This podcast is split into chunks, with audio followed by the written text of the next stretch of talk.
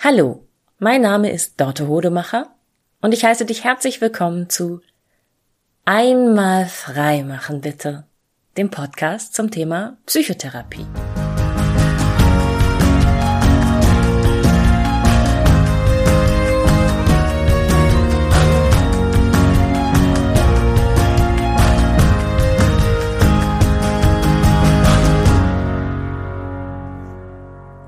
Gibt einen sehr schönen Spruch zum Thema Psychotherapie, an dem sehr viel Weises dran ist. Und der lautet, Psychotherapie machen diejenigen, die sie brauchen, weil diejenigen, die sie eigentlich bräuchten, sie nicht machen. Es gibt ganz, ganz viele Leute da draußen, die garstig miteinander umgehen, die gemein zueinander sind, die andere verletzen. Und viele von denen sehen halt keinen Fehler bei sich. Diejenigen, die in der Psychotherapie landen, sind tendenziell diejenigen, die den Fehler auch bei sich selbst suchen. So, und das hat zur Folge, dass bei mir auf Klientinnenseite ganz häufig Menschen sitzen, bei denen es mit der Selbstliebe schwächelt. Ne? Also wenn du eine enorm hohe Selbstliebe hast, hast du ein enorm hohes Selbstbewusstsein und sagst, klar kann ich mich kacke zu anderen verhalten, weil pff, ich bin halt super, ich darf das. Also du denkst eigentlich noch nicht mal drüber nach. Das bedeutet ja auch Selbstbewusstsein in unserem Sprachgebrauch. Ist Selbstbewusstsein oft nämlich ein Selbstunbewusstsein. Und dann sitzen ganz, ganz häufig wunderbare, nette Menschen vor mir und fragen mich, wie geht das denn jetzt eigentlich mit der Selbstliebe? Was kann ich machen für meine Selbstliebe? Und das mit der Selbstliebe ist halt oft ein riesengroßes Missverständnis bei diesen Menschen, bei denen die Selbstliebe nicht oder noch nicht so ausgeprägt ist. Wir stellen uns dann häufig vor, dass Selbstliebe sowas ist wie eigentlich wie verliebt sein. Und verliebt sein ist ja nur eine Vorstufe, ähm, die vor der Liebe kommt und die ganz, ganz anders ist als Liebe. Ähm, wissenschaftlich betrachtet ist es so, dass wenn zwei Menschen sich ineinander verlieben, die ersten Monate ganz anders sind als das, was dann später in einer langfristigen Beziehung ist. Nicht nur, weil sie noch nicht viel übereinander wissen, noch ganz viele Informationen noch nicht haben übereinander, sondern weil die Biochemie da total reinfuscht. Wenn man sich verliebt, dann hat man ganz viele, einen ganz wilden Hormoncocktail in sich aus Endorphinen und Oxytocin und all so ein Kram, mit dem Mutter Natur dafür sorgen will, dass wir Babys machen. Dass wir die ganze Zeit in einem Raum verbringen und dass wir die ganze Zeit Sex haben und dass wir sehr, sehr unkritisch sind einander gegenüber. Das braucht es nämlich, damit zwei Menschen, mm, zwei erwachsene Menschen, ähm, ja, die Schutzhülle fallen lassen, die Schutzschilde fallen lassen und ja, Babys machen. Und so ist es dann eben auch, also ist es nachweislich so, dass nach 12 bis 24 Monaten so nach und nach dieser Hormoncocktail anfängt, sich zu verändern. Und die rote, rosarote Brille dann so langsam verschwindet. Und das kennt man auch. Es gibt sehr, sehr viele Beziehungen, ähm, nennt man das äh, landläufig. Äh, Im Fachjargon, dem, unter den Psychologen würde man es Beziehungsversuche nennen, die nur so ein halbes Jahr, drei Monate, ein Jahr dauern. Ähm, und dann plötzlich ähm, fällt einem von beiden irgendwie, fällt wie Schuppen von den Augen oder plötzlich ist das Gefühl einfach nicht mehr da. Und äh, das Verliebtsein endet und der Beziehungsversuch endet. Ähm, man sagt auch, ja, alles, was so bis zu zwei Jahre geht, das ist oft so, dass man eben mh, in dem ersten Jahr dann so nach und nach gemerkt hat, es passt nicht. Ähm, aber man hat drum gekämpft. Man hat dann gesagt, okay, jetzt müssen wir aber mal so richtig, jetzt muss ich hier mehr reingeben, jetzt muss ich mich mehr engagieren. Oder so ein verzweifeltes, wir haben doch schon so viel zusammen, so Schönes und es soll wieder so werden, wie es gewesen ist, dann müssen wir jetzt vielleicht mal Nägel mit Köpfen machen. Das ist auch eine ganz beliebte Strategie. Dann müssen wir jetzt dringend zusammenziehen, dann müssen wir uns jetzt verloben, dann lass uns doch jetzt ein Kind machen, das verbindet uns dann, dann hört das mit diesem Gestreite auch endlich auf. Also so eine verzweifelte Strategie von mh, mm, es ist nicht mehr so richtig gut, wir, wir müssen was dran ändern. Ein wirkliche, von einer wirklichen Liebesbeziehung sprechen PsychotherapeutInnen, äh, PaartherapeutInnen eigentlich so nach drei bis fünf Jahren. Da ist man dann hormonell, biochemisch in einer langfristigen Bindung angekommen. Und intellektuell, rational weiß man auch, mit welchen Menschen man es zu tun hat. Man weiß nicht mehr nur einfach, was das, dass das ein super, super toller Mensch ist und was man an ihm für Eigenschaften mag und liebt und äh, dass einem das Herz aufgeht bei diesem Menschen, sondern man weiß auch um die ganzen Fehler, man weiß, was einen nervt, man weiß, wann man Hassgefühle auf diesen Menschen hat, man weiß, in welche Fettnäpfchen man nicht treten sollte und womit man sich vielleicht niemals anfreunden können wird bei diesen Menschen, aber man liebt ihn oder sie halt trotzdem. Dann ist es eine Beziehung. Selbstliebe hat mit Verliebtsein überhaupt nichts zu tun. Es bringt gar nichts, wenn du hoffst und wünschst, dass du eines Tages in den Spiegel schaust und der Blitz schlägt ein und du bist total verknallt in dich und du hast Schmetterlinge und du siehst dieses Gesicht, was du schon so lange kennst und denkst auf einmal, wie wunderschön ist die Person im Spiegel. Oder dass du plötzlich deine ganzen Talente und Fähigkeiten, von denen deine Freunde und alle, die dir wohlgesonnen sind, dir schon immer gesagt haben, hey, du hast das so, du bist so besonders. Und das schätze ich so an dir. Und du über Jahre, Jahrzehnte gesagt hast, mm, das ist mir unangenehm, nee, ach, das sehe ich aber anders und überhaupt nicht. Und mach mir doch keine Komplimente, mach mir bloß keine Komplimente, ich kann es nicht aushalten, dass du dann eines Tages irgendwie den Schalter umlegst und denkst, jo, geil, stimmt. Das kann ich, das bin ich, das schätzen andere an mir und ich find's auch richtig super. Und wer mich da jetzt kritisieren sollte in dem Punkt, der, nö, der darf weitergehen. Weil ich bin ja so verknallt in mich. Nein. Das ist nicht Selbstliebe. Wie alt bist du heute? Stell dir vor, du würdest eine Ehe führen mit jemandem, den, mit dem du schon so lange diese Ehe führst wie du heute alt bist. Also ich bin gerade, als ich das hier, hm, diese Folge jetzt spreche, ich bin aktuell 43 Jahre alt. Wenn ich 43 Jahre lang mit jemandem verheiratet wäre, puh, da wäre aber eine Menge passiert zwischen uns und nicht nur Gutes. Stell dir das mal vor, dein ganzes Leben wie eine sich langsam entwickelnde, sehr intime Paarbeziehung mit jemandem, von dem du weißt, du kannst ihm nicht entkommen. 24 Stunden am Tag hast du diese Person an der Backe. Welche Geschichte schleppt diese deine Beziehung mit dir selbst so mit sich? Was hast du dir alles schon angetan? Ich meine, du bist ja auch nicht als Erwachsener in diese Beziehung gegangen, sondern als Kind. Und Kinder, und das weißt du aus genug Beispielen, sind, können so unfassbar gemein sein. So können so Kindergartenkinder sagen schreckliche Dinge zueinander. Grundschulkinder mobben sich gegenseitig. Furchtbar. Teenager sind so aggro, sind so auf Aggression gebürstet, so, ne? All das hast du mit dir selbst schon durchgestanden. Weißt du, es gibt in, es gibt Ehepaare, die sind tatsächlich mehrere Jahrzehnte zusammen und die haben sich gegenseitig belogen und betrogen. Die haben schlimme Krankheiten durchgestanden. Da ist einer von beiden pleite gegangen und hat Geld verspielt und trotzdem halten die noch zusammen. Und manche Leute finden das ganz schlimm, dass solche Paare noch zusammenbleiben und verurteilen das und sagen, das muss doch, die haben doch keine Würde, die haben doch, die müssen sich doch irgendwie mehr wert sein. Wie verzweifelt kann man denn sein? Aber wenn du das überträgst auf die Beziehung mit dir selbst, es gibt keinen Kommen vor dir. So, du kannst die Beziehung mit dir selbst nicht beenden.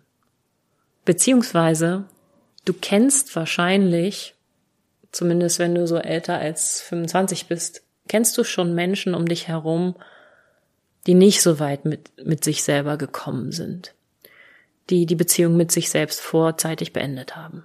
So, da gibt es Menschen, die sind gestorben durch Suizid. Da gibt es Menschen, die sind gestorben, weil sie selbst gefährdendes Verhalten praktiziert haben, so schlimm Auto gefahren zum Beispiel. Ähm, da gibt es Menschen, die sind gestorben, weil sie süchtig geworden sind, eine Sucht entwickelt haben. Ähm, und eine Sucht ist immer auch ein Versuch, eine Strategie, um sich nicht selbst aushalten zu müssen. Ähm, ich muss gerade an den berühmten Club 27 denken. Das ist so eine so eine Kategorie von Stars, die im Alter von 27 Jahren verstorben sind. So Amy Winehouse gehört zum Beispiel dazu, Heath Ledger, ganz, ganz viele. Kannst du mal googeln, Club 27. Ähm, ja, 27 scheint, ich weiß nicht, ob das statistisch relevant ist, aber es gibt diesen Mythos.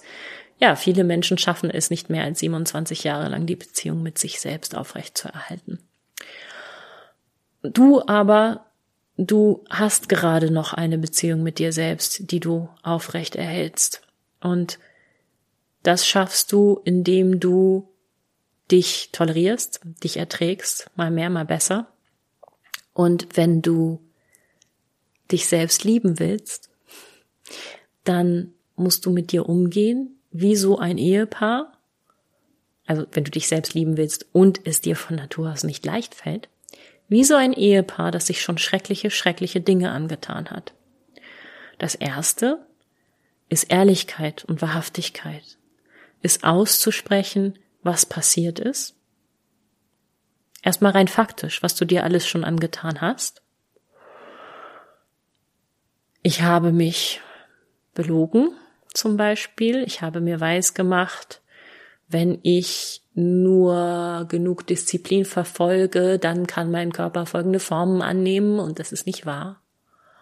Ich habe mich belogen, indem ich gesagt habe, ich werde in dem und dem Alter das und das Erfolgslevel erreicht haben und merke jetzt, nee, steht nicht in meiner Macht. Ich habe mich belogen, indem ich mir gesagt habe, mh, mm, ich bin zufrieden damit, nicht meine Ziele und Wünsche, Träume, Pläne zu verfolgen, sondern ich mache jetzt was Vernünftiges. Ich gebe mich jetzt zufrieden mit dem, was andere für mich vorgesehen haben.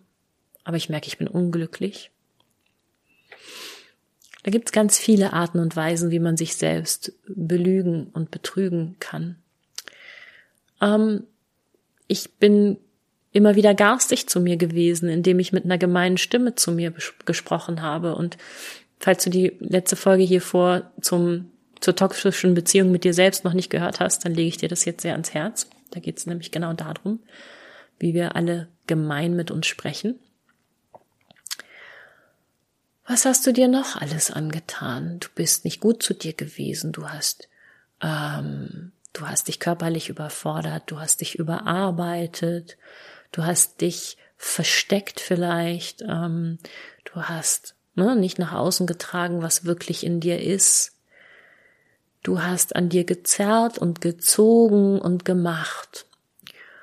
Und wie in einer langjährigen Ehe oder Beziehung oder Partnerschaft, wo man sich vieles angetan hat, kommt nach diesem Eingeständnis des Faktischen, das und das ist passiert, dass so hat es sich für mich angefühlt, das hat es mit mir gemacht. Du darfst dir die Emotionen eingestehen. Und das ist oft Selbstverachtung und Scham und Schuldgefühle dir selbst gegenüber. Ne? Dieser Wunsch, diese Frage, wie geht denn das mit der Selbstliebe, hat ja auch damit zu tun, dass die Menschen sich dafür schämen, dass sie sich nicht so sehr lieben, wie sie glauben, dass andere das können und dass sie es tun sollten. Und diese Scham darüber einfach mal ganz liebevoll anzugucken und zu sagen, hey, da bist du, total überflüssig, total nervig, aber du willst ja irgendwie, du willst mich ja beschützen, das verstehe ich ja. Hallo Gefühl. So. Alle Gefühle einfach mal erstmal sich einzugestehen und da dran zu kommen. Und das ist schwer genug und zum Thema Gefühle wird es in diesem Podcast noch viel geben.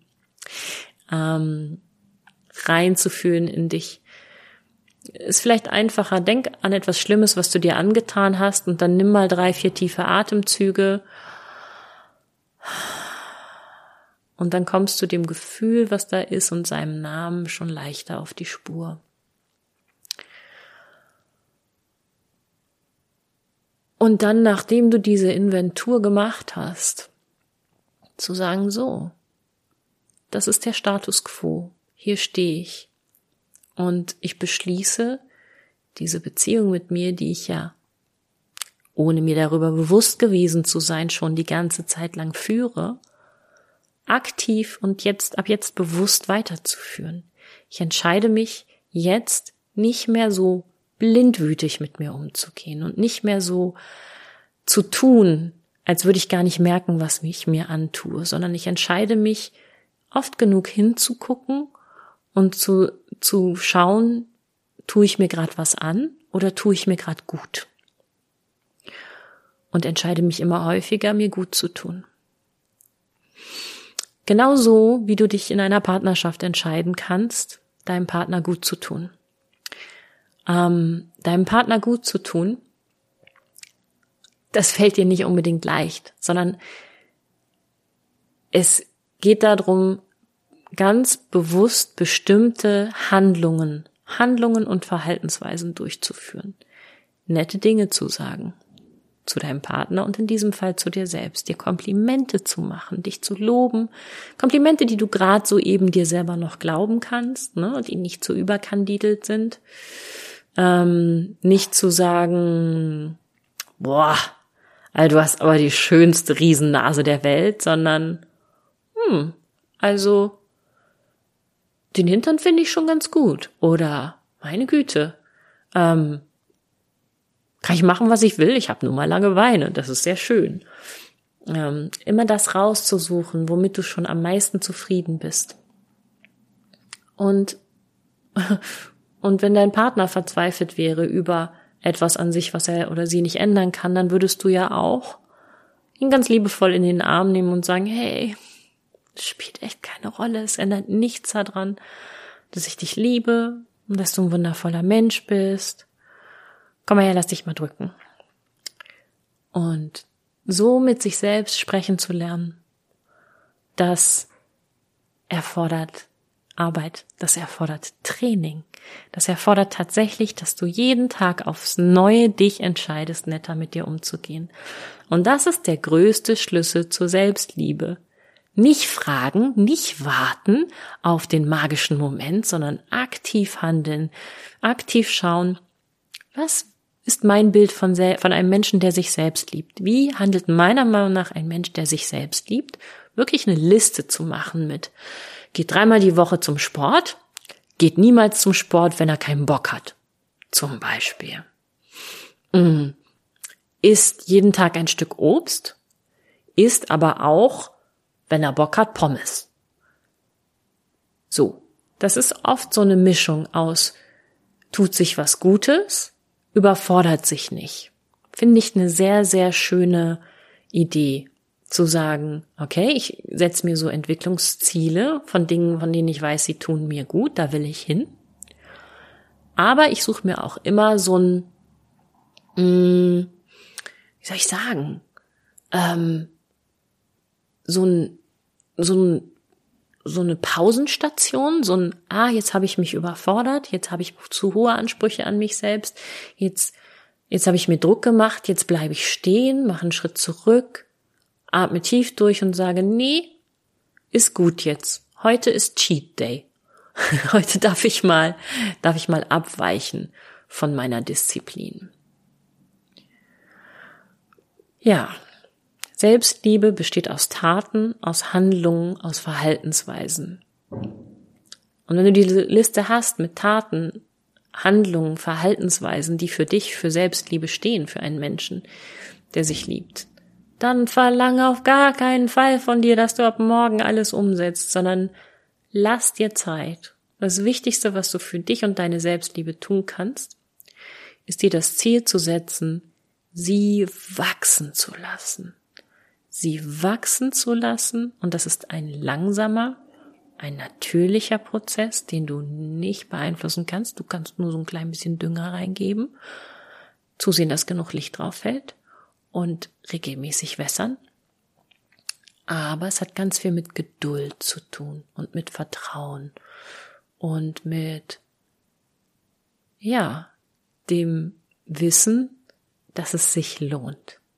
Dass es sich lohnt, jedes Mal, wenn du nett zu dir bist, wenn du wohlwollend zu dir bist, wenn du dich nicht fertig machst, wenn du dich entscheidest, okay, ich habe mich gerade fertig gemacht, ich habe gerade was Gemeines zu mir gesagt, jetzt entschuldige ich mich bei mir selbst, jetzt atme mich nochmal tief durch und sag mir so, hey, so wollte ich nicht mehr mit mir sprechen.